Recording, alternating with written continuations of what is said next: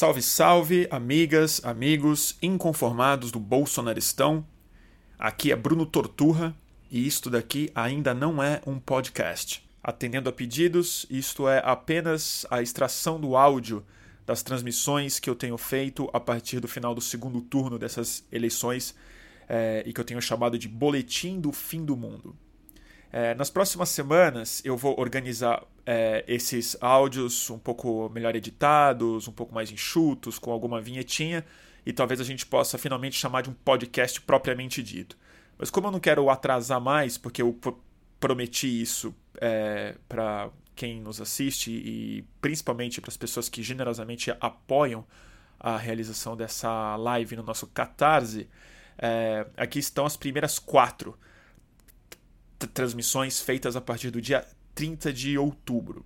Essa é a primeira delas, é, que a gente discutiu bastante é imprensa, desinformação e o day after da eleição do Bolsonaro, como a gente se sentiu na segunda-feira e tal.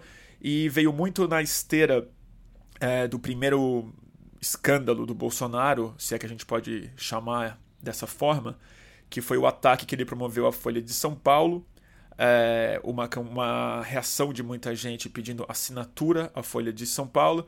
E eu discuti um pouco entre muitos assuntos, mas acho que o principal deles foi é, a defesa que a gente precisa fazer à imprensa e a extrema crítica que essa imprensa também precisa sofrer é, para se renovar e para retomar o seu papel de extrema relevância numa sociedade que se pretende democrática.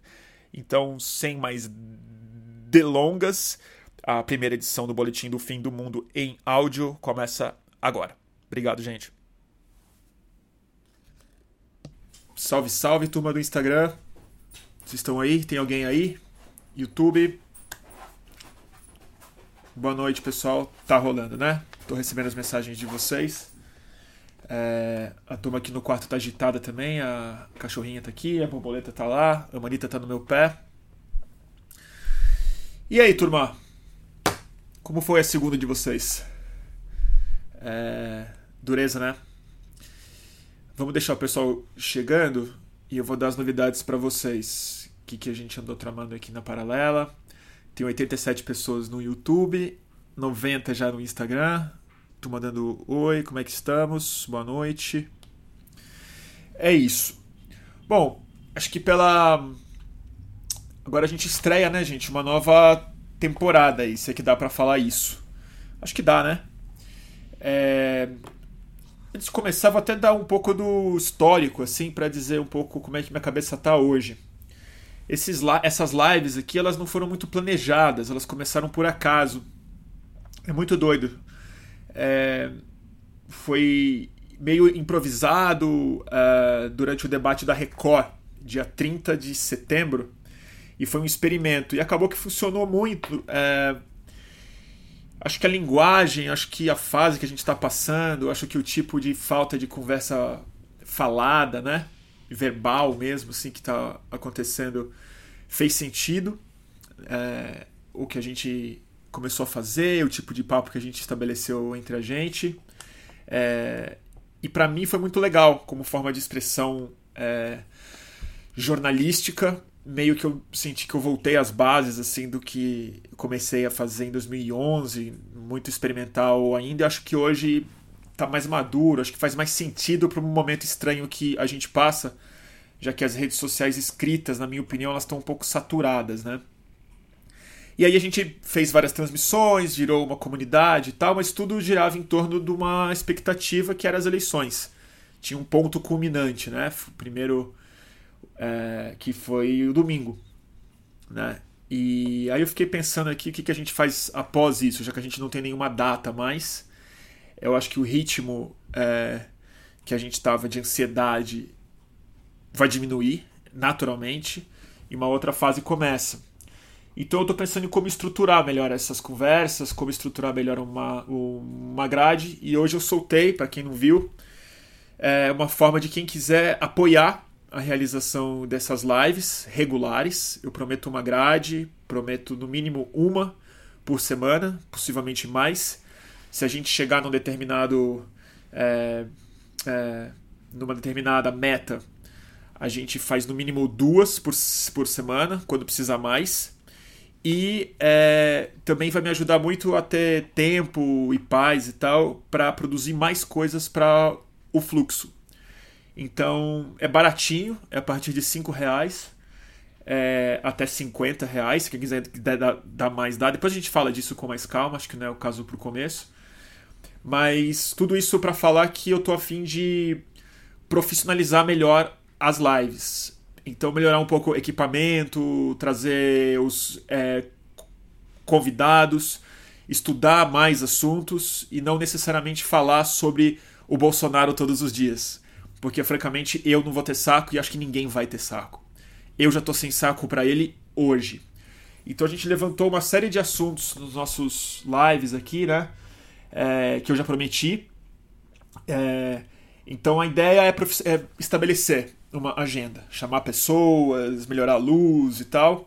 E à medida que for evoluindo isso, junto com a conversa, o que fizesse sentido, a gente pensa coisas novas.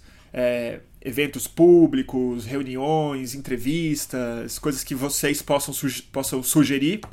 É, e eu prometo também sistematizar melhor o que foi feito então, postar os vídeos na é íntegra de formas diferentes. Hoje eu estou com um microfone especial aqui gravando para experimentar o, o áudio, ver se num podcast isso funciona também. Então, vamos continuar no experimentalismo. É, depois a gente fala mais sobre a campanha é, de apoio a essas, a essas lives, mas hoje eu queria falar sobre o nome que eu pensei para essas transmissões, que é o Boletim do Fim do, fim do Mundo. É um nome que está na minha cabeça já faz um tempo. É, é um nome que está na minha cabeça já faz um tempo. E não é o fim do mundo do fim do mundo do apocalipse, tá? É, eu acho que é um jeito de pensar que uma série de mundos, uma série de formas de entender o mundo estão acabando. É um fim do mundo. É, é o fim do século XX, é o fim de um modelo muito é, anacrônico de compreensão, fim de estruturas é, empresariais, fim de estruturas psíquicas, fim de é, estruturas científicas, médicas. É, e aí eu pensei no boletim do fim do fim do mundo porque eu acho que é uma encapsula bem. É só um termo, depois a gente vê se é isso mesmo. Vamos às vamos às nossas nossos assuntos de hoje. É... Todo mundo sentiu ressaca ontem? Eu senti, eu tava mais otimista no domingo. Tava bem mais otimista no domingo. Hoje eu tô mais otimista. Ontem foi um dia de de queda de serotonina muito forte, né? E é, eu vou te falar o que mais me angustiou foi andar na rua, não foi nem ficar parado em casa. Foi andar na rua e ver o Brasil funcionando igual. As pessoas passeando, é, falando sobre amenidades, trocando ideias sobre o futebol e deu aquela sensação de que é, deu uma solidão, assim. Ele fala, meu Deus do céu, é isso, né? Mas hoje já me deu um pouco de ânimo, porque insisto no meu ponto da última live, sem me, sem me alongar. Abriu um certo campo criativo tem uma energia de vontade de participação e politização que não é mais de rede. As pessoas estão querendo se encontrar, falar mais e tal, e é nisso que eu estou me pegando. E é nisso que eu acho que a gente vai investir nos próximos tempos. Para mim, essas lives têm muito a ver com isso também. É, agora, já que temos que falar um pouco do Bolsonaro, já que estamos passando pelo day after e o segundo day after, é,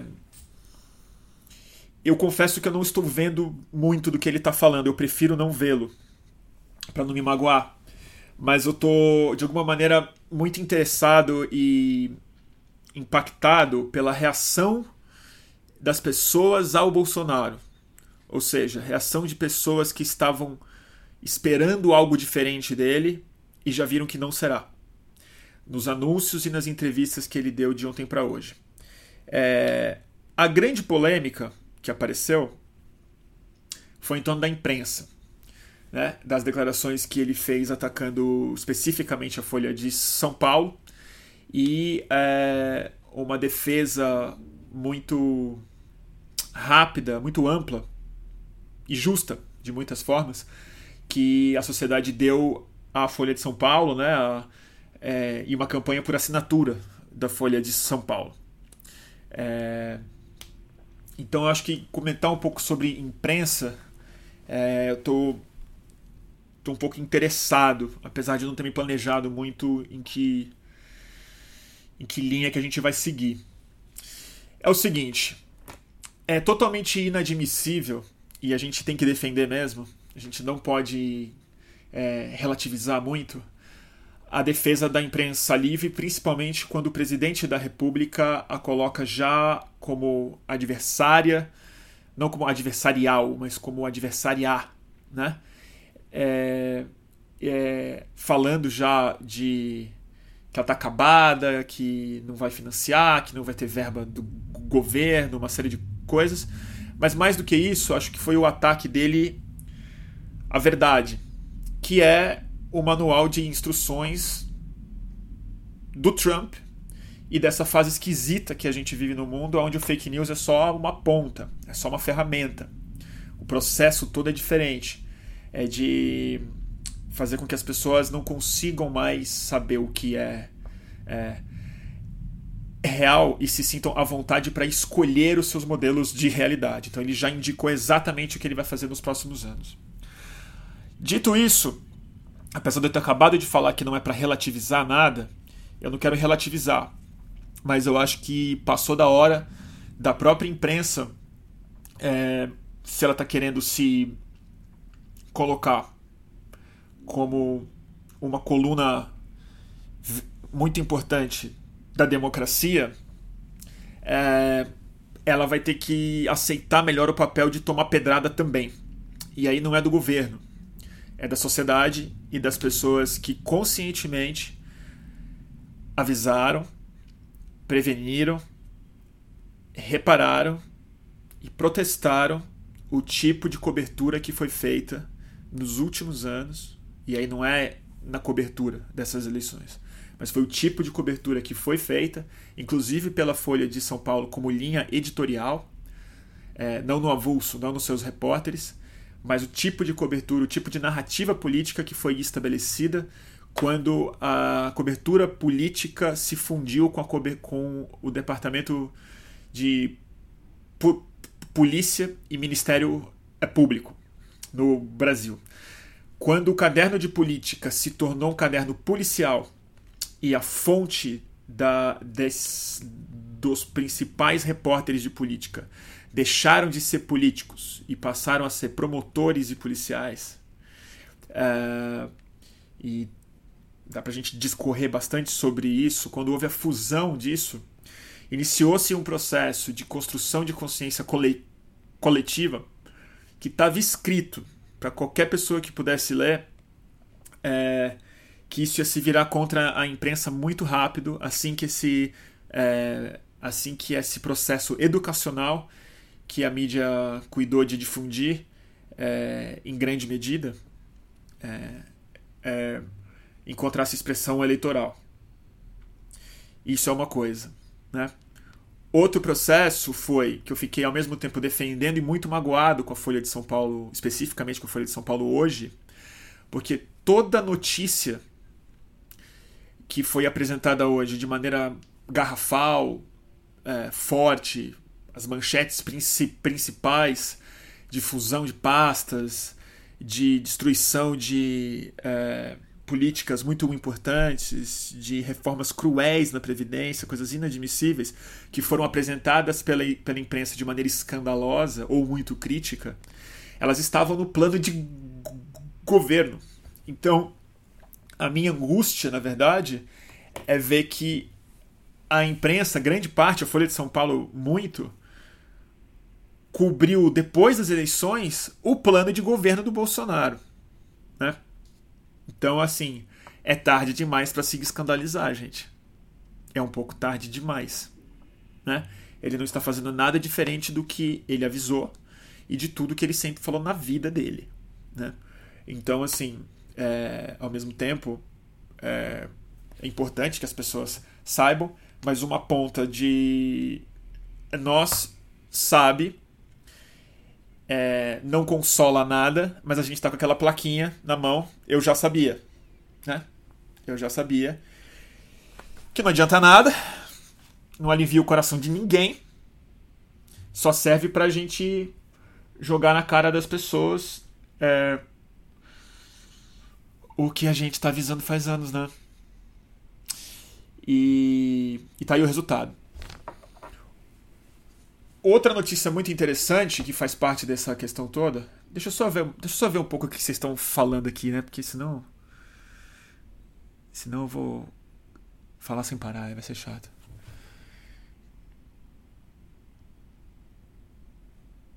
A Globo News tá um vexame, é? Então, gente, a Globo News, né? Imprensa, né, gente? A Folha de São Paulo é isso, né? É, é, é tipo, meio que tem que preservar. Se não defender a Folha, tem que defender o que a Folha é. E existe uma diferença entre a empresa e a instituição. Esse é o lugar delicado que o jornalismo ocupa. Por isso que eu acho tão complicado que a gente. É, como é que se diz? Que a gente é, tenha o modelo industrial e empresarial de mídia como o único modelo possível dentro do Brasil, quase.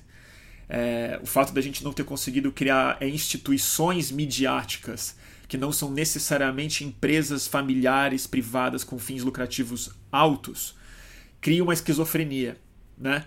que é o fato da gente precisar e poder ser extremamente crítico às famílias, aos Mesquita, aos Marinho, aos Fias e tal, e ao mesmo tempo ter que preservar a parte é, institucional do que esses caras possuem empresarialmente falando. Então, a Folha de São Paulo, de fato, ela precisa ser preservada como instituição. Ela é o jornal de maior circulação no Brasil, acho que é, né? É, mas sem dúvida é o mais importante, é o de mais qualidade, eu acho mesmo. E plural. Ele de fato abre espaço para vozes diferentes, é o que mais prioriza cultura, é, eles têm uma tradição de fato é, importantíssima no Brasil e não há nada que a substitua. Esse é o problema também. A gente não tem concorrência à altura da Folha de São Paulo. Então é, é importante que quem assine já continue e quem quer assinar, assine. Quem se sinta confortável para assinar, assine. É... Dito isso, é... o que, que eu queria dizer mesmo? A gente precisa começar a. Ao mesmo tempo que defender a imprensa livre, e isso inclui a Globo, isso inclui o Estado de São Paulo, isso inclui a Veja, isso inclui. É... Deixa eu ver aqui. Oi. Você, você leva a manita? Quer que deixe aberto? Que eu acho que tá meio... Não, não, fecha, fecha. Desculpa, gente. Desculpa. É... Ao mesmo tempo que a gente vai ter que fazer a defesa enfática da imprensa, a gente vai precisar fazer com que a imprensa aceite e seja cada vez mais é, autocrítica. Aceite a crítica e seja autocrítica. O problema que não pode acontecer, e a gente que é assinante, porque eu sigo assinante da Folha, não assinei hoje e não cancelei a Folha nesses últimos anos, leio Folha de São Paulo todos os dias, desde que eu tenho muito poucos anos, é, a Folha vai ter que assumir é, uns papelões aí. E isso há de ser bom para a imprensa. É, a Folha é o jornal que o único jornal do Brasil que tem um ombudsman, né? O que é alguma coisa boa também. É, mas também é uma instituição antiga o ombudsman, né? Ele precisa, ela precisa estar tá lá, mas o leitor, o espectador, a gente vai ter que começar a ser parte dessa conversa de uma outra forma, além dos comentários, além da postação toda eu acho que precisa ter uma. quase uma organização civil em torno da defesa e da crítica da imprensa. É, que a gente consiga apresentar é, presencialmente essas conversas, abordar os publishers, abordar os editores, entendeu? Escrever, é, fazer algo que o Edines, o grande Alberto Edines fez há muitos anos, um observatório de imprensa com a sociedade hiperconectada com a forma como ela está hoje em dia, isso se torna mais importante do que, do que nunca. Então, assim, é, eu acho que a defesa da mídia em relação ao presidente precisa vir junto com uma com uma grande crítica e a gente bater bastante na imprensa ao mesmo tempo que a defende. Ela precisa ser vidraça também. Porque durante muito tempo, e acho que isso define de alguma maneira a identidade do repórter, do jornalista, é, principalmente dos que trabalham em grandes redações, é, o jornalista ele se sente quase que no, com o monopólio do constrangimento é, alheio. Né? Ele sente que ele é a função dele é apontar o que está errado no poder, nas empresas, na sociedade, no que é segredo e tudo mais. Mas é muito difícil que ele aceite que ele se torne também alvo, como indivíduo ou como instituição, do. É, do. É ridículo. Do tipo de crítica que está intrinsecamente ligada na função da reportagem. E eu acho que vai ser muito bom para o jornalismo e para os jornalistas criar uma nova relação de confiança com as pessoas a partir do momento em que ele não aceitar ataques da presidência, mas aceitar de peito muito aberto os ataques que ele sofre da sociedade e da mídia independente. E é aí que eu queria chegar mesmo. Se eu tivesse que recomendar a vocês hoje algo a fazer, se vocês quiserem assinar a Folha de São Paulo, assinem. Mas faz um favor também, assina junto algum independente. Faça isso, porque não vai adiantar nada o que a gente está falando de defesa da imprensa, nada. Se a gente tomar a Folha de São Paulo como o sinônimo suficiente do apoio que a imprensa precisa receber da sociedade. Não, não é tem agência pública, tem outras palavras, tem o El País, tem o Jornal Nexo, tem essa humilde live, tem coletivos de mídia de favela no Brasil inteiro, entendeu? Tem gente pra cacete precisando muito de apoio financeiro. E que fazem milagres com pouco recurso, pouquíssimo recurso, entendeu? E aí o nosso dinheiro faz muita diferença lá. Faz bastante diferença lá. Então, assim, dobrem o apoio. Assina a Folha de São Paulo, por favor, assina mesmo. Não estou dizendo para não assinar. Renova a assinatura, mas faz um esforço, come um sanduíche a menos no seu mês e equivale a esse valor na mídia independente. É isso que eu acho. É isso que eu acho. Uh, Falei bastante, né? O que vocês estão falando aqui? Vamos ver um pouco. Discordo, FMRP. Prefiro que o espaço de mídias tradicionais seja ocupado por novos canais como Fluxo, Intercept, o Nexo. Eu agradeço muito você, FMRP, não sei qual é o seu nome, é, mas eu, eu acho que não é suficiente. Eu acho que a gente não pode prescindir de grandes redações. É, grandes redações elas têm uma função que os pequenos e o universo independente não consegue suprir, que é a cobertura ampla da sociedade e uma instituição com força financeira para se defender juridicamente e manter na folha de pagamento uma diversidade de repórteres. Tem uma função muito importante na manutenção de veículos grandes, eles estão longe de serem o suficiente, mas eles são necessários. É, uma instituição como a Folha de São Paulo, ela é muito mais do que um veículo de mídia. Ela forma repórteres, ela tem salvaguardas, né? tem corpo de advogado, tem parque gráfico, tem tradição, tem arquivo, né? É, é uma escola. Você aprende a ser jornalista em redação. Então, assim, eu, eu insisto, dobrem os seus apoios. Apoie a Folha de São Paulo, apoie as revistas que vocês ainda gostam, que ainda precisam estar tá lá. Mas é muito importante que a gente tenha redações de amplo espectro, como a Folha de São Paulo é. Que as pessoas ainda recebam em casa um grande apanhado do que de uma é taxonomia editorial do que o Brasil é, do que o mundo é. Eu acho que essa, que essa taxonomia está ultrapassada.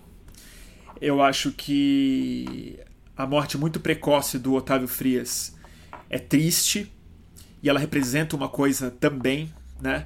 Que é o tipo de inovação editorial que ele ensaiou quando ele assumiu a Folha de São Paulo. Ela é um novo imperativo na imprensa grande e pequena e o salto de qualidade aí vai, vai ter que acontecer de alguma forma. Então, assim, eu não acho que a gente precise substituir a grande imprensa por veículos pequenos com pouco recurso. A gente precisa fortalecer esses pequenos, fortalecer os veículos grandes e, na minha opinião utópica, caminhar para um espaço onde o campo de mídia não se entende como competitivo, mas sim como, como um campo interdependente que a gente consiga cobrir as coisas coletivamente, que a gente faça mais intercâmbio, que não dispute audiência é, no sentido competitivo, mas se complemente nas, nas nossas múltiplas formas de ler, de ler o mundo. Isso depende de uma mudança de mentalidade comercial, é um longo assunto que eu acho que a gente pode ter nos, nos, nos próximos meses. Uh, tem uma pergunta aqui que é um conselho do S. Gutas. Dá um conselho para quem está interessado em se inserir como jornalista nesse cenário. Putz, que difícil. Cara, um conselho. Deixa eu pensar. Bom, é o seguinte: é, é difícil para dar um conselho porque eu tenho uma, eu tive a grande sorte de trabalhar por muitos anos numa redação muito criativa. A Trip, na revista Trip. Fiquei 11 anos lá. Me formei lá. Eu não fiz faculdade de jornalismo e, e não me formei na faculdade, né? Então eu me formei numa, numa é, redação. E quando eu saí dessa redação, eu tive muita sorte também de pegar uma era em que havia uma fronteira muito aberta. Então eu também tive muita sorte de partir para o experimentalismo no começo do streaming, no começo da hiperconectividade, no lançamento do smartphone, das redes sociais. Então é, é uma sorte mesmo de ter vivido os dois mundos. Então eu me sinto difícil de dar um conselho porque eu acho que o que serviu na minha vida é difícil de reproduzir. O que eu tenho para falar é o seguinte: é, tá mais difícil do que nunca ganhar dinheiro. Isso é, isso é difícil mesmo. É, eu mesmo não estou me virando nada bem no jornalismo ganhando grana. É, daí meu apelo para vocês me ajudarem um pouco no, no apoio financeiro a esses lives aqui. Mas o que eu tenho a dizer a vocês é o seguinte: nunca foi tão fácil ser criativo. A gente nunca teve. A gente tem. Pensa o seguinte, cara. Eu tô na minha frente aqui, tá? Agora. Eu tô olhando para um celular que tem uma câmera fantástica que faz alto foco e filme em altíssima resolução. Altíssima. Esse celular faz transmissão ao vivo para potencialmente milhões de pessoas. Ele grava áudio, ele tem uma bateria que dura tempo pra cacete. Ele é quase invisível no meio de uma rua. As pessoas não percebem que você está fazendo uma reportagem quando você filma. É, eu estou na frente de um desktop que faz um trabalho de uma ilha de edição inteira. E a gente tem, mais do que a facilidade técnica, a gente tem uma demanda social gigantesca por criatividade em comunicação e por formas criativas de apresentar a não ficção, que é basicamente o que a gente faz como jornalista. Então, se você é jovem, aproveita a sorte que você tem, caso você ainda more com, a sua, com os seus pais, ou você não tem um custo de vida alto, ou não é mais velho, você tem uma, uma cabeça especialmente livre e criativa, e faz experimento. E não tenta copiar não tenta copiar repórteres da Rede Globo e da Folha de São Paulo. Não se espelhe nesses modelos. Porque toda vez que eu encontro, toda vez não, claro, mas muitas vezes que eu encontrava estagiários, quando eu, quando eu já tive estagiários, na trip, na minha vida, em geral o cara sai da faculdade com um modelo do que jornalismo é. o lead, uma forma de falar no microfone, uma forma de filmar. É quase que preencher as é, lacunas. E o jornalismo não é uma forma, ele não é uma estética. O jornalismo é uma ética. Então, foca nessa ética, no compromisso com, com uma interpretação é honesta de como a realidade lhe, lhe vem. É, seja sempre muito crítico, muito, é, tenha muita dúvida em relação ao que você mesmo, mesmo, mesmo vê, mas desapegue esteticamente.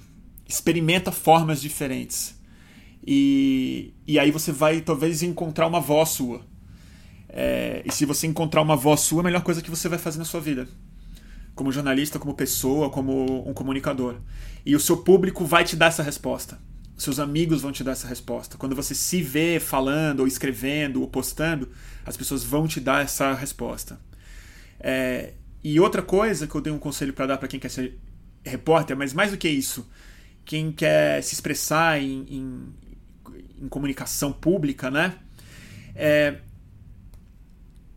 você precisa sempre ouvir mais do que você fala e precisa sempre ler mais do que você escreve. Então, assim, dá menos opinião e conta mais o que você viu. Você pode dar é, é opinião, mas não parta da sua opinião. Não venda o que você acha, venda o que você viu. São coisas diferentes. E, e lê mais do que você escreve. Isso é uma coisa que eu sinto que não está acontecendo tanto mais. As pessoas estão sempre querendo se expressar mais do que absorvendo a expressão das outras pessoas. E a sua expressão só vai sair, só vai sair é, autêntica na hora que você tiver com, com muito elemento dentro de você e não que sai de você. Você precisa mandar coisa antes para dentro de si mesmo, que é outra coisa que eu sinto que rede social disciplinou a gente muito mal. As pessoas partem do ponto, partem da sua opinião, né? Eu acho que é meio por aí. É... Cara, a pessoa tá falando pra eu pôr um superchat, né? Como é que eu faço o superchat? É, que é o um negócio de fazer a doação direto no YouTube, é isso? Cara, eu queria fazer isso. Eu faço na próxima, porque eu não vou interromper agora para fazer, mas obrigado pela pela pela dica. Muita gente me escreveu hoje disso. Deixa eu ler um pouco aqui do Tem gente me pedindo emprego aqui, né? Quer trampar comigo e tal. Pô, que legal. Eu não tenho dinheiro para contratar as pessoas, mas eu pus uma das metas no meu crowdfunding hoje. É, se a gente atingir essa meta, é eu contratar uma pessoa paga, porque eu não quero que as pessoas trabalhem de graça para mim. Não acho justo. Mas aí eu contrato uma pessoa. E se, e se a gente for aumentando essa receita, eu garanto que eu não vou pegar tudo para o meu bolso, não. Eu vou contratar mais gente, montar uma redaçãozinha. Eu tive um estúdio, né? Eu aluguei um estúdio no centro de São Paulo, é, gastei uma grana preta lá e não consegui viabilizar ele financeiramente. Já tive funcionário e tal. E hoje eu me sinto mais seguro de trabalhar na minha no meu pequeno escritório mas é isso. O que mais, gente? Currículo, calma, gente. Não manda o currículo agora, não. Porque não estamos contratando. Ainda estamos tentando, assim, fechar o mês, né? Tentando pagar a internet ainda. é... Vamos ver. O que, que a gente já falou um pouco de imprensa, né? A gente já falou tanto de imprensa na, na vida ainda que eu prefiro mudar o, mudar o assunto. É... Que, que eu falei aqui? Ah, não. Eu queria falar uma outra coisa.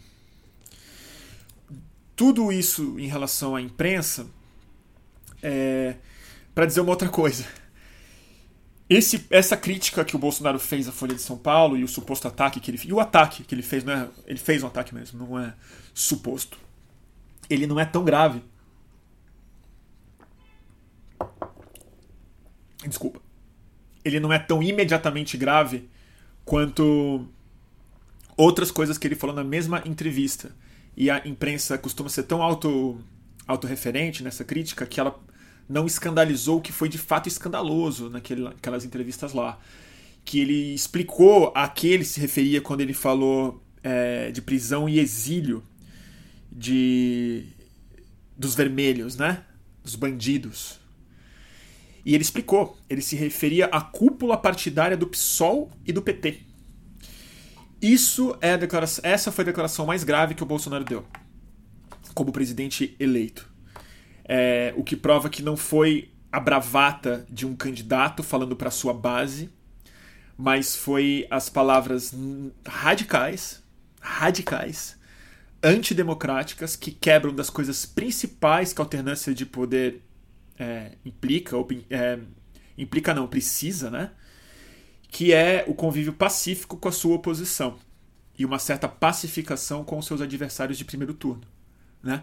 Isso é uma tradição normal. E aí ele falou, né, que vai enquadrar o Boulos como terrorista, é, o MST como terrorista, mas o Boulos que foi um candidato presidencial. E ele falou que vai colocar a cúpula de dois partidos políticos é, em cana. Esse é o escândalo. E é por aí que a gente vai precisar resistir bem resistido. É nesse espaço que a gente vai ter que dar muita atenção. E é aí que eu vou retomar um pouco a crítica que eu faço à imprensa. Isso era para ser a manchete. Isso é para ser tema de editorial de capa, não de página 2. Isso é plantão. Isso é que a Globo deveria parar a programação para falar: isso é inadmissível. E a normalização do Bolsonaro caminha a passos largos dentro dessa mesma imprensa que a gente, de novo, precisa defender. Entendeu? É um cinismo gigantesco. Gigantesco, entendeu? Botar o ataque sério, mas ainda assim moderado à imprensa como algo mais escandaloso ou mais grave do que a, do que a ameaça de prisão política. Então, assim, é por aí que eu acho que a gente devia se preocupar e se articular. Como? Não sei. Não sei. Ih, tá falhando aqui. Falhou um pouco aqui, né? O Instagram? Acho que voltou. Se falhar, mal, se falhar mais, eu abro a porta aqui. Isso é uma coisa grave. E outra que é o seguinte: mesmo essa frase, supondo que ela não seja séria, tá? Supondo que essa frase é só uma bravata, é só uma outra forma de, de escandalizar, a gente tem que ficar atento a uma outra coisa. Que é o seguinte: o Bolsonaro ele está cumprindo item por item do manual de instruções do Donald Trump e do Bannon provavelmente já em contato e tal, dividindo estratégias, até porque elas não são segredo, elas estão publicadas. O Steve Bannon não esconde isso de ninguém.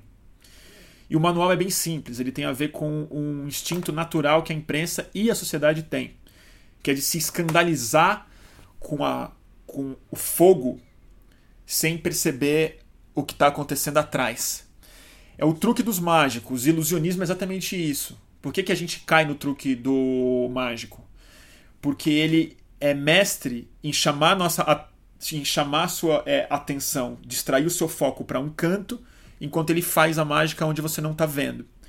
O que eu quero dizer com isso é a produção de escândalos sensacionalistas pode tirar nossa atenção da agenda política mesmo, como por exemplo hoje aconteceu já em parceria com a base do Bolsonaro e do grupo de transição a aprovação do primeiro relatório da reforma da Previdência. Esse sim, passando nas comissões. Vocês deveriam ver um vídeo que o Molon fez hoje. É... Que o Molon fez hoje. Tem um. Que é sobre. É... Assim, o escândalo absoluto. É... Gente, denuncie o Minion é, mas não, não entra na conversa, tá? Obrigado, gente. Não dá trela, não. É troll só. Vocês já eliminaram, é isso? Vocês denunciaram? Obrigado. Obrigado, gente. Vocês são demais. Porque eu não tenho como fazer essas duas coisas ao mesmo tempo. Eu já me perdi. Que saco, né? Ah, tem um mala aqui. Tem um Minion aqui no YouTube também. Ele não sabe nem escrever, né? É fake new que ele escreveu. E me perdi. Ah, não, a reforma do Molon. Cara, é brutal o que eles estão fazendo. Eles querem pegar gente que está no funcionalismo, é público, hoje, que está para se aposentar daqui a um ano, a dois anos, e fazer as pessoas trabalharem mais 10 anos. Isso está passando hoje. Então, assim, é doutrina do choque, né? Que é satura a gente de notícia e de escândalo e vai passando o rodo embaixo. E é desinformação, né? Tudo isso para dizer o seguinte, tá? Eu não pretendo ser distópico demais nas, nas análises das políticas públicas, porque eu não sou um bom analista delas e não tenho a menor ideia do que a gente pode fazer para barrá-las. Mas eu acho o seguinte: em nome da nossa saúde mental e da nossa capacidade de organização real e de criação de inovação política na forma como a gente conversa e se articula, a gente vai ter que deixar o noticiário um pouco de lado. A gente vai ter que apoiar a imprensa grande, apoiar, apoiar a imprensa independente e ter uma dieta menor de notícia. Entende? A gente vai precisar ser disciplinado porque, deixa eu te dizer, notícia ruim vicia. Notícia ruim vicia. Todo mundo sente isso. Eu sinto isso. A gente fica procurando a ofensa, procurando a desgraça, querendo se confirmar nesse lugar. Querendo se confirmar na distopia. Existe um prazer muito esquisito e perverso, que não é prazer, mas é um tipo de confirmação, de recompensa, que é, especialmente gente ligada em política tem, que é a do apocalipse a do estamos fudidos, a do temos razão, nós avisamos.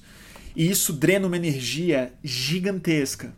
Não só tempo, porque tempo é bastante, mas polui a nossa forma de pensar e deixa a gente girando em falso nas notícias ruins.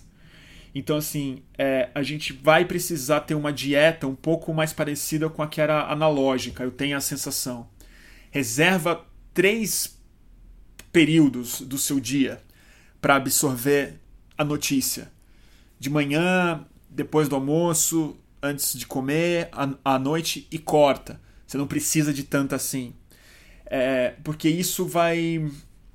Não só pela saúde psíquica, que é uma coisa que me preocupo muito conosco, comigo certamente eu me preocupo, é, mas dentro de um cenário distópico de verdade, a gente vai ter que se refugiar é, em sanidade e em espaços criativos reais, né?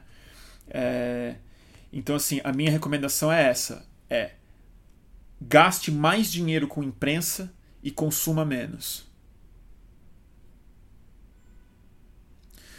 Alguém está falando que excluiu o Facebook. Eu.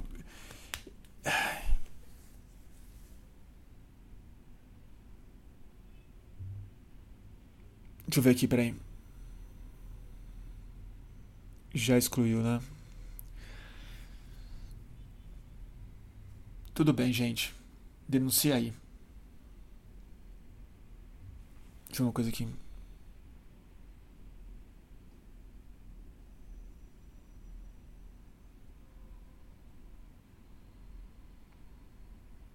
Ah, é o Márcio Leal, é isso?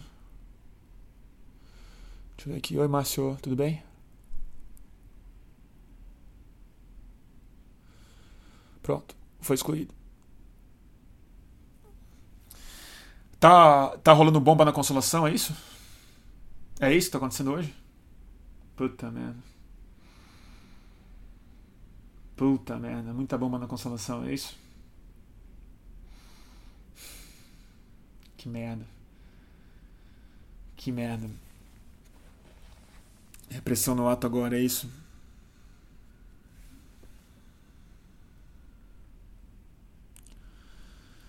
Puta que saco.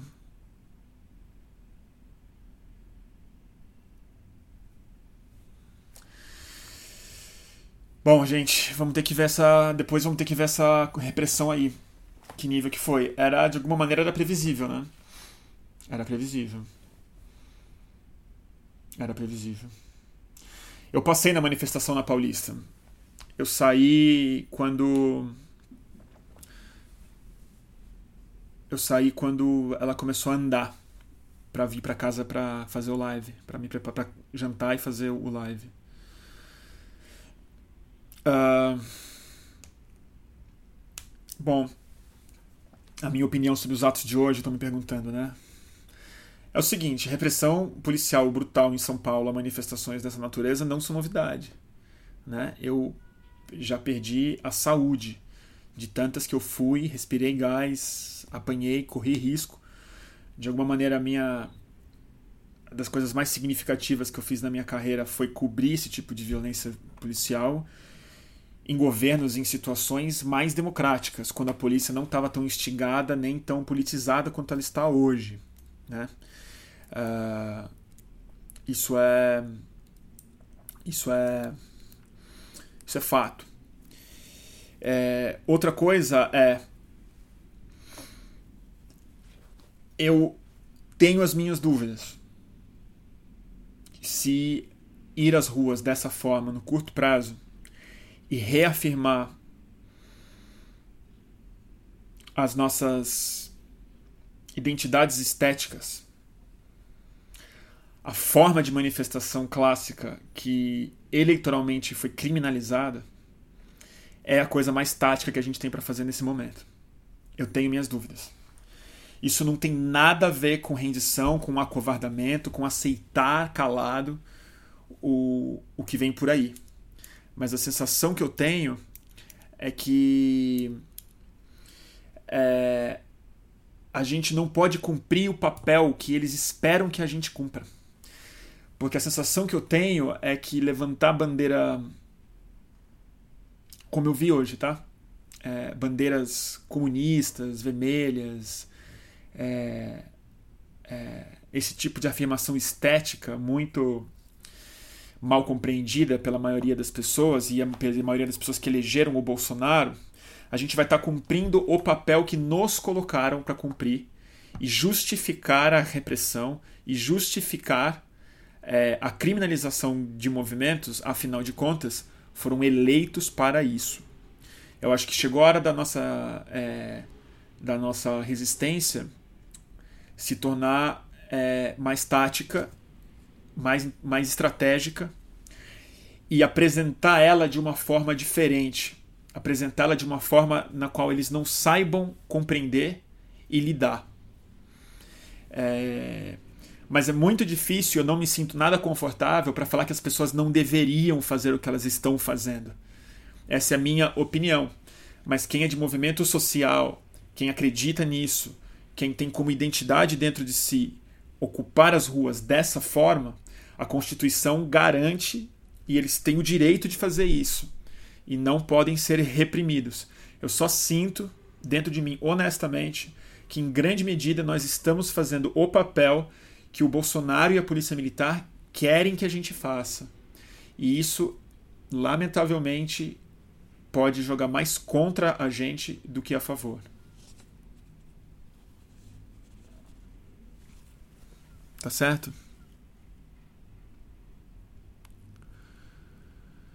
É, é isso. É isso que eu acho. É, então, assim, vamos ter que.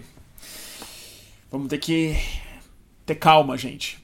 Isso agora, essa, essa, essa discussão agora é de longo prazo. É, qualquer coisa que signifique resistência, ela tem que significar muito mais um processo criativo, um processo de, estrutura, de estruturação de um, de um campo político para ser colocado no lugar desse que se estabeleceu, do que é, do que de fotos de pessoas na rua manifestando as suas opiniões. É, esse lugar a gente foi derrotado. A gente foi derrotado. É, o que, que eu acho? Tem que profissionalizar muito o nosso esquema agora. Profissionalizar. Tem que conversar com advogado, tem que montar brigada de pessoas para entrar com ação direta de inconstitucionalidade. A gente vai ter que dar respostas culturais a isso muito inteligentes. É, a gente. Porque é o seguinte, a gente não pode ser a cortina de fumaça para a sociedade ver o Bolsonaro pelo que ele é. Em algum sentido, estou falando isso tá diletantemente, mas assim, em algum lugar talvez seja mais inteligente para a gente sair de cena durante um esteticamente de cena para as pessoas verem o Bolsonaro sem o diabo comunista atrás. Porque o véu que impede que as pessoas vejam o Bolsonaro é o fantasma da esquerda comunista. Então, assim, gente, a gente não é comunista, nunca foi, ninguém quer uma revolução comunista no Brasil, todo mundo é democrático.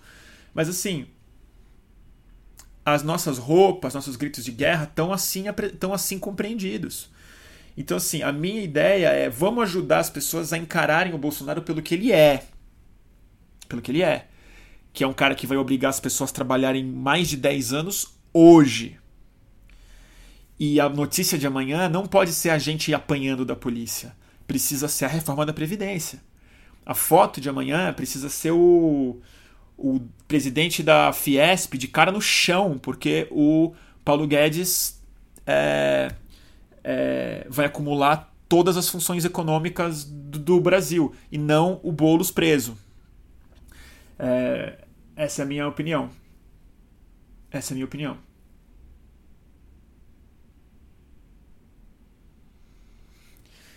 É, seguinte, gente. Eu vou derrubar aqui um segundo o meu Instagram e volto porque o, o tempo tá, tá dando aqui. Então, quem quiser seguir na transmissão, eu volto em 3 segundos, tá bom? Vamos lá, gente. Aí eu respondo uma pergunta que tá aqui. Muitas bombas, né? Que merda.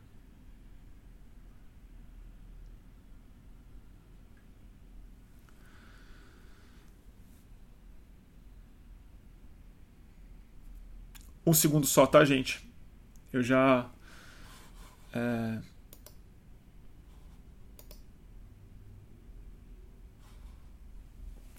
Você tem muita bomba na Consolação, é isso, né?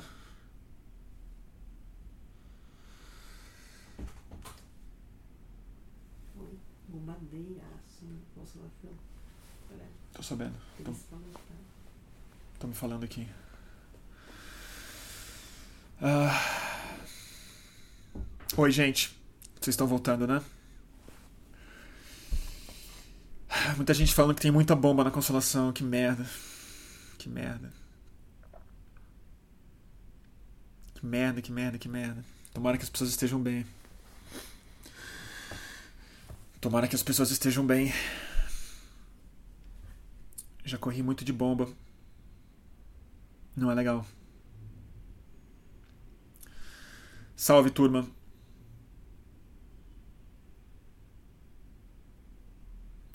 É, gente.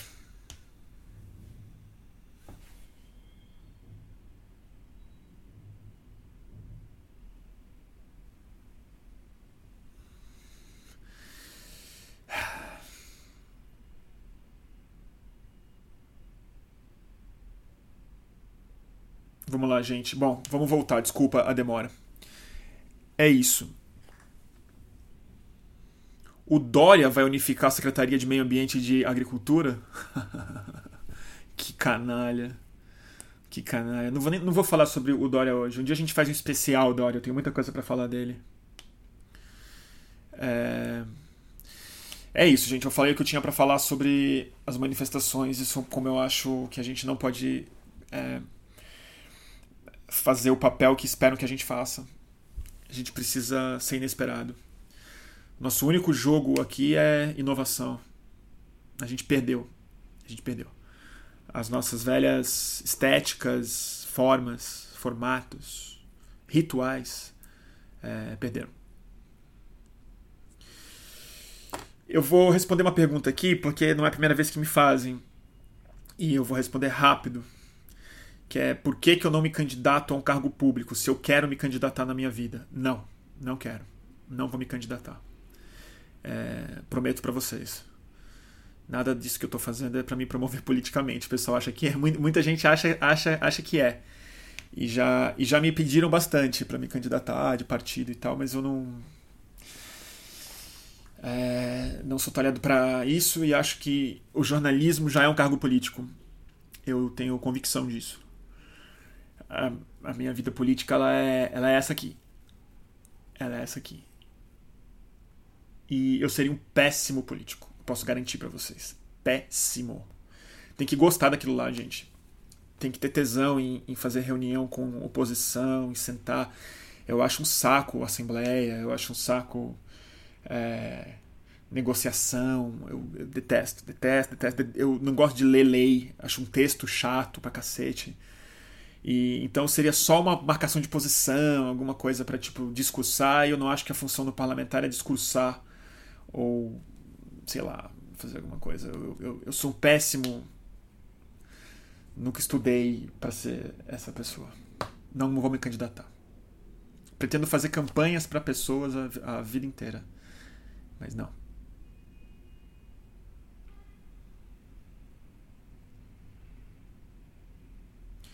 E eu conheço muita gente que é talhadíssimo pro cargo. E eu tento convencer essas pessoas a irem para a política. Uh... Puta, que saco, cara. Estão falando que a repressão continua forte. Que merda.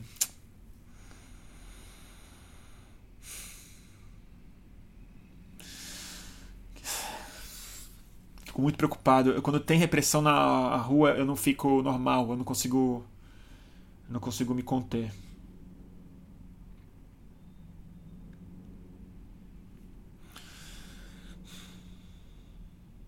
E o Moro? Vocês estão me perguntando do Moro, né? Cara, previsível, né? Previsível.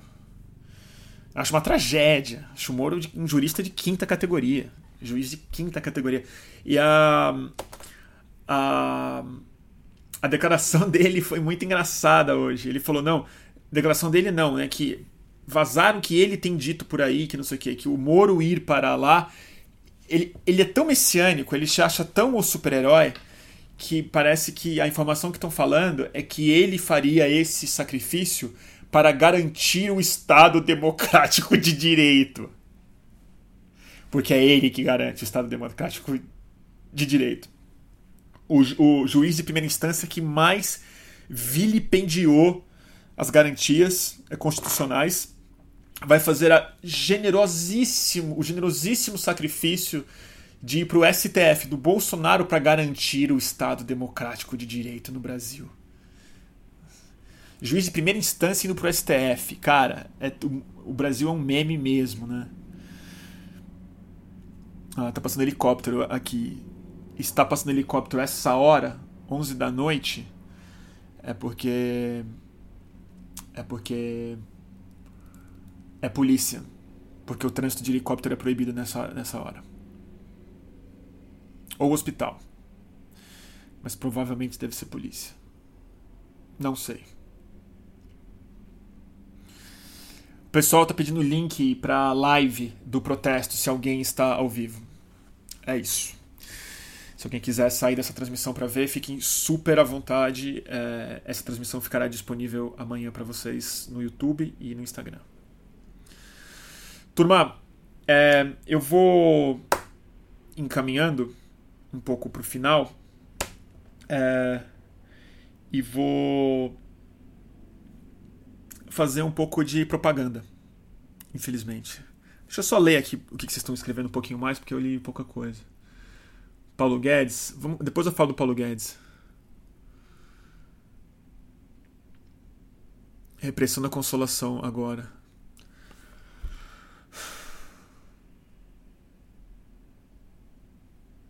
É. Bom, a fusão da política ambiental com a agricultura, né? Tava previsto isso, a gente falou disso muito em outros lives, né? É, tá caindo a ficha. Eu insisto que muita gente que tá aí, que votou no Bolsonaro, que achou que né, quando ele ganhar ele vai mudar e tal, teve. Até tem uma, uma, um tweet da Folha hoje que eu achei ridículo, ridículo. A Folha dizendo: Bolsonaro segue atacando a Folha. Parece que depois de eleito, ele não entende o papel da imprensa e o da é, Constituição. Cara, você acha que eles iam entender depois de eleito? Que ele ia entender depois de. É, depois de é, eleito? A Folha supostamente fez uma crítica ao Bolsonaro, mas no fundo ela estava falando que ela, Folha, não tinha entendido que isso era a plataforma dele. Que depois de. É, que quando ele se elegesse era o que ele ia fazer mesmo. Tudo isso para falar sobre a fusão da pasta do Ministério da Agricultura com o Meio Ambiente. Tava na, tava na conta. Tava na conta. E as pessoas é, fingiram surpresa hoje. Empresários, ruralistas, é, é, jornalistas que estavam fazendo muita vista grossa no primeiro turno em nome da derrota do PT. Então agora, oh meu Deus, isso vai ser uma tragédia. Estava escrito na promessa de campanha e é a base que elegeu o Bolsonaro. Ruralista, turma de Goiás, grileiro de Rondônia, empresário a fim de grilar isso daí mesmo e tal. É, eu só quero concluir essa, esse pensamento não com uma conclusão exatamente, mas com uma manchete de hoje que foi a mais importante do mundo hoje. Que não foi nem a, a fusão dos ministérios do Paulo Guedes, nem o ataque que o, o a Folha de São Paulo sofreu, é, nem a ameaça de prisão do, é, dos líderes de esquerda partidária no Brasil. A notícia mais importante do mundo saiu no Guardian, hoje no jornal inglês, que diz que 60% dos animais do mundo, 60% dos animais do mundo, foram exterminados desde 1970. A humanidade cuidou de fazer isso. E isso tem diretamente a ver com a expansão agropecuária, com a destruição de é, habitats na expansão do capitalismo, da indústria, dos é, poluentes, das, tudo mais, mas sobretudo na explosão populacional de gado, frango e, e porco, né? É, proteína animal como commodity e a, graças à implosão das populações selvagens. E essa é a notícia mais importante de hoje. É, é nesse lugar que a fusão dos ministérios da Agricultura e do Meio Ambiente é, toca. Porque o que acontece não é uma fusão. Isso é importante que se diga. Quando você funde, por exemplo, educação e esporte, é estúpido. Mas meio que tudo bem. Porque você administra esporte, põe uma secretaria. Quando você funde meio ambiente e agricultura, você está fundindo pastas que, para a saúde da democracia, precisam ser, é, se não antagonistas, é tensas. Precisam ser tensas o Ministério da Agricultura tenta avançar e o Ministério do Meio Ambiente tenta avançar um em cima do outro. Uma boa cooperação é saudável, mas o que acontece na fusão não é uma fusão de interesses. É a submissão do meio ambiente ao Ministério da Agricultura. É isso que acontece. Então, assim, quando a, a cultura é absorvida pela educação, é ruim mas é só porque você empoderou de mais uma pessoa para cuidar das duas coisas, um não especialista. Mas a cultura e a educação não são necessariamente antagônicas, elas não são antagônicas mesmo. É até bom que haja uma proximidade de, algum, de alguma forma entre a cultura e a educação. O Ministério do Meio Ambiente e da Agricultura é tenso, deve ser tenso. É assim que funciona. Se houvesse uma fusão ideal, para um futuro saudável da espécie seria a submissão da agricultura ao Ministério do Meio Ambiente. Porque a gente estabeleceu que a prioridade é o meio ambiente, a agricultura vai ter que se subordinar a isso. Eu gostaria de ver isso, mas eu não entendo nada de agronegócio, né? Gostaria de ver é, os 60% dos animais é, exterminados recuperados.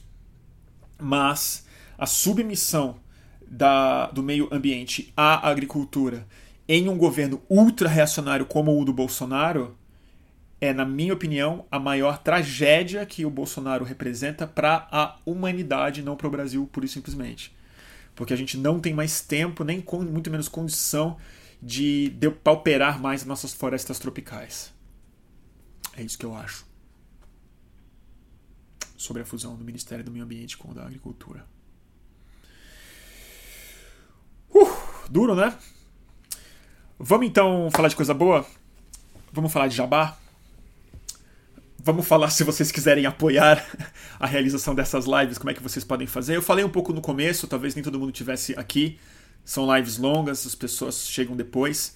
É, hoje eu lancei no Catarse, é, catarse.me barra mantenha underline o underline fluxo, mantenha o fluxo no Catarse. É, quem quiser apoiar a realização dessas transmissões ao vivo. Acabou o ciclo de eleições, é, eu estou bastante interessado em seguir com esse experimento em melhorar esse experimento como formato, com convidados, com bastante conteúdo, com pautas mais específicas e, mais importante, com uma grade previsível que é, a gente possa se comprometer juntos. Então eu fiz um catarse, ele é regular, ele não tem uma meta única, ele tem metas diferentes é, e o apoio é mensal. Você se compromete com uma doação mês a mês para a hora que você quiser, é super simples de interromper. Eu sugeri R$ reais 10 reais e 50. Você pode doar qualquer valor intermediário ou mais do que isso. O mínimo é 5 reais. É... E o que, que eu ofereço? Se a gente atingir até dois mil reais, dois mil reais, uma coisa assim, eu garanto para vocês, isso mês, tá? Dois mil reais é um mês.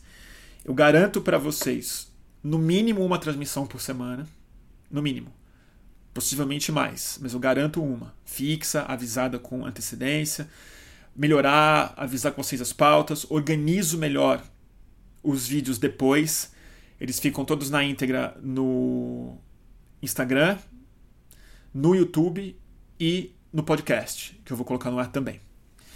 Uh, e vocês recebem meu agradecimento. Se a gente atingir mais 5 mil reais, que já é um salário legal, é, o que, que acontece? Eu faço no mínimo dois por semana. É, no mínimo, talvez mais. Eu profissionalizo mais isso. Eu consigo trazer mais convidados, consigo botar gente por Skype, melhor equipamento e tudo mais. E eu tenho mais fôlego e mais tempo para não precisar trabalhar para outros lugares e produzir mais vídeos, fazer coisas na rua e fazer os meus experimentos. Se a gente atingir 8 mil reais, eu contrato uma pessoa a mais. E isso vai melhorar muito a condição, porque eu garanto as duas transmissões ao vivo por semana ou mais. Eu garanto a produção do conteúdo, não sei o quê, só que esse assistente, essa pessoa que eu vou contratar, ela pode ajudar na edição de clips, de vídeos, responder melhor os meus e-mails, produzir coisas para o site, para o canal, para o Instagram e tudo mais. E tem mais uma pessoa que a gente vai botar para trabalhar no jornalismo mais um câmera para ir para a rua comigo e, e, tudo mais. Se a gente atingir 10 mil, o que eu acho que pode acontecer, se for tudo muito bem, muito bem sucedido, eu garanto tudo isso com o funcionário e mais uma realização mínima de um episódio do meu programa Cortex no mês. O Cortex eu pretendo fazer de qualquer jeito. Eu faço ele. Tudo eu vou fazer meio de qualquer jeito. Eu vou continuar fazendo isso. Mas se eu conseguir uma renda legal para eu contratar gente, para pagar minhas contas, ter equipamento, investir, fazer reportagem e tudo mais, eu me comprometo com a produção. Porque aí a relação é entre a gente, entendeu? E isso é super importante, né, gente? Porque é o meu trabalho, é a minha profissão, né? E eu gostaria muito de poder fazer da minha independência a minha profissão e não poder me estressar demais com com, com trabalho que às vezes não faz, não acontece, ou gasta muito tempo, ou ganha muito mal e tudo mais.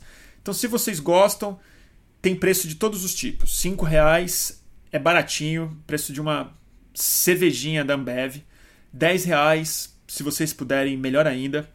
É, 50 reais vocês têm uma vantagem. É aí que eu quero fazer o jabá verdadeiro. 50 reais é uma grana já decente, é, já pesa bastante, né? é, no orçamento das pessoas e no meu. E aí eu vou fazer o seguinte: para quem não sabe, eu pinto. E eu tenho pintado poucas aquarelas, mas eu pinto aquarelas de animais e cogumelos e tal. O que eu vou fazer com quem doar 50 reais por mês, todo mês eu vou sortear uma aquarela original, feita à mão mesmo, de passarinho. É, eu vou, posso mostrar para vocês. Uma, não sei se eu tenho uma aqui. Será que eu tenho? Putz, eu não tenho aqui. Deixa eu ver, peraí. Eu achei que tava aqui. Antes. Ah não, tá aqui. Ó, vou mostrar para vocês um exemplo de aquarela. E eu faço o sorteio ao vivo, para ninguém duvidar. Ó, esse aqui é um cogumelo Amanita muscaria. Eu que pintei. Esse pode ser um dos. Eu, esse já tem dono, mas eu não vou sortear. Mas eu faço aquarelas assim. Esse aqui é uma saída preciosa. É uma sairinha preciosa. E aí eu, eu, eu conto para vocês qual é o animal e por que, que eu gosto dele e tal. E tem várias aquarelas que eu faço no meu Instagram. Então, uma por mês eu vou sortear para quem doar 50 reais. É, aqui tem um pardalzinho. Ó o pardal. Eu ainda, ainda, não, ainda não acabei. Mas eu gosto de pintar. E o bom é que eu tô pintando pouco. Então vocês vão me obrigar a pintar também. Então quem tá doando 50 reais, eu agradeço profundamente porque me obriga a pintar, que é uma coisa que eu amo, mas eu não me obrigo a fazer. Então é isso. É, essas todas são da Suzana, tá? Todas. É, vai ser duro sortear uma que ela não deixa, mas isso eu garanto que eu vou que vai acontecer. Tá bom? É, é isso, gente. Então, para terminar, as nossas tradicionalíssimas dicas de livros, né? Então, quem, quem quiser, por favor, na, no Catarse, tá lá. É, para apoiar. Tem nas minhas redes, botei no meu stories e tal. E livros, né? Eu não pensei antes, tá vendo? Para isso que precisa de grana, para eu me, pra me organizar melhor. Ai, ai. Vamos ver. Putz, que difícil indicar livro assim, né? bate pronto. Deixa eu ver o que tem aqui.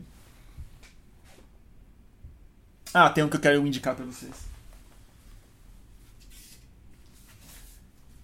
Essa é a versão em inglês, mas tem em português.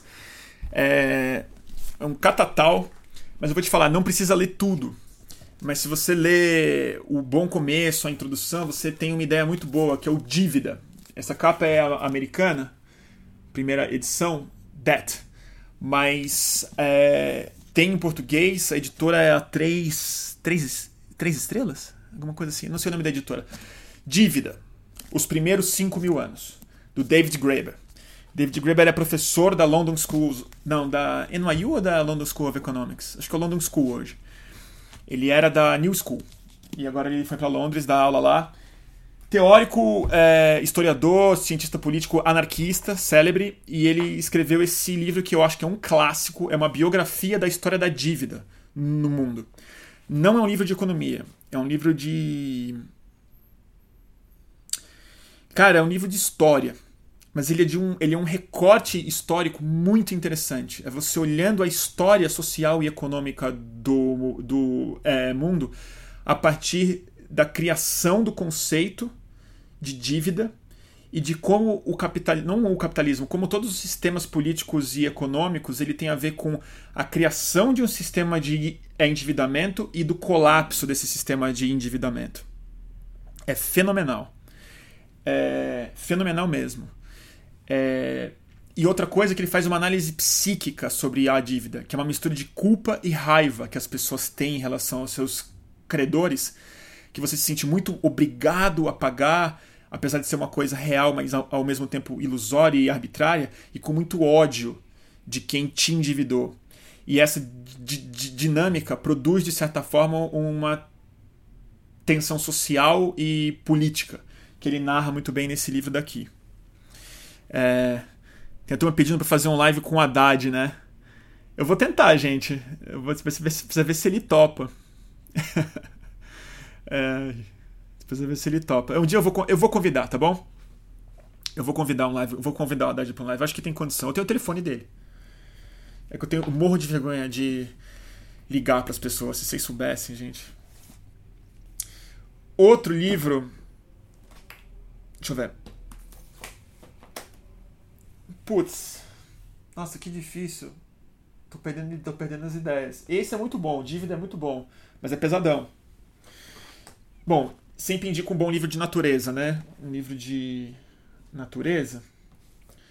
Esse aqui, cara, parece, mas ele não é difícil, esse livro aqui. Mas é para quem gosta de filosofia de física. Não é livro de física, é um livro de filosofia de física, que é do Heisenberg, que é o é por causa desse cientista, aliás, que o Walter White, na série Breaking Bad, colocou o nome dele, o Heisenberg, que é o,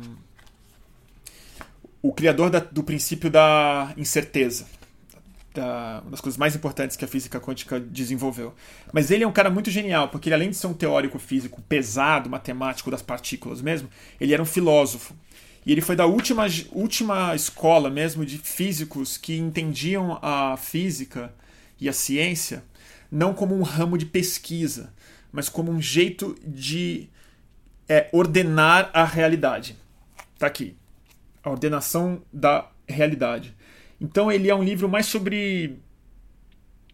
Não sei se é ontologia que fala, mas assim. É como pensar sobre o que ciência de fato é. E como unificar a compreensão das coisas em disciplinas muito diferentes, como biologia, física e química. É, então é, é, é, muitíssimo interessante.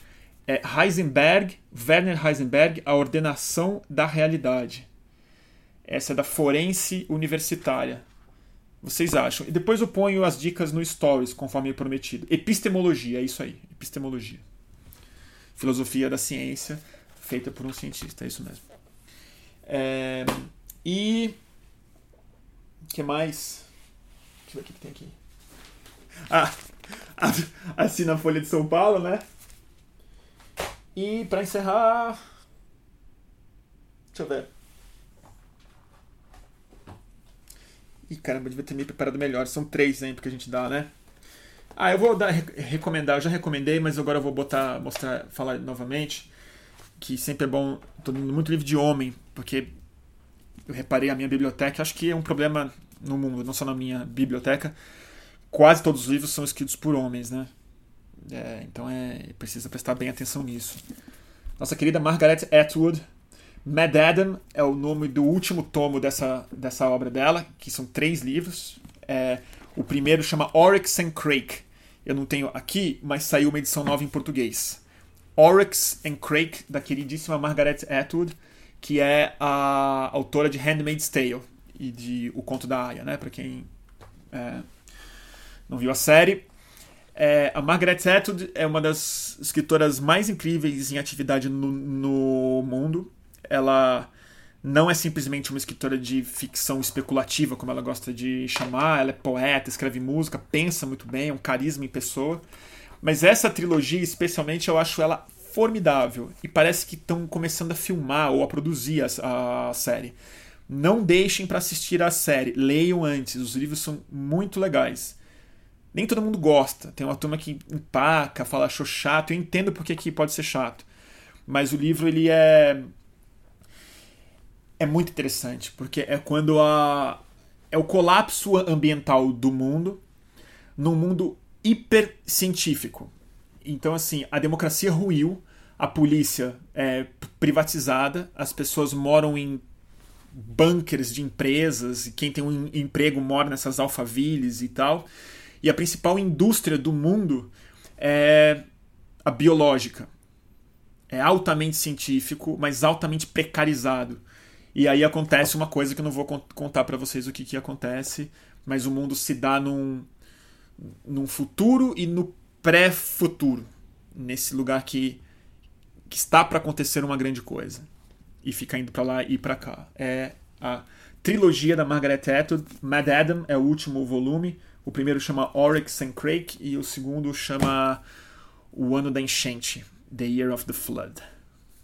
Tá bom, turma? Então é isso. Depois a gente põe a. Depois a gente põe a. a as dicas organizadinhas no nosso Stories. Tá bom? É isso aí, turma. Nação Zumbi tá aí? É isso? Caramba, que honra. Nação Zumbi tá aí, caralho. Nação Zumbi oficial. Então amo vocês. É... Tá bom, turma? Então é isso. Obrigado a todos vocês que assistiram. É, a quem puder, quem se sentir à vontade, quem tiver condições e puder apoiar a realização dessas lives, eu agradeço muito. E aviso vocês nos próximos dias quando a gente tem a próxima. Eu ainda não vou começar imediatamente com esse esquema de grade fixa. Amanhã vai ter, não vai ter. Eu aviso vocês se amanhã a gente tiver. Provavelmente não, porque eu tenho alguns compromissos importantes amanhã. Mas essa semana ainda a gente faz mais uma para comentar dessa primeira semana do Bolsonaristão. Tá bom? Turma, obrigado. Muito obrigado mesmo. Até a próxima. Beijo. Tchau, turma do YouTube. Paramos aqui. E tchau, turma do Instagram. Beijo.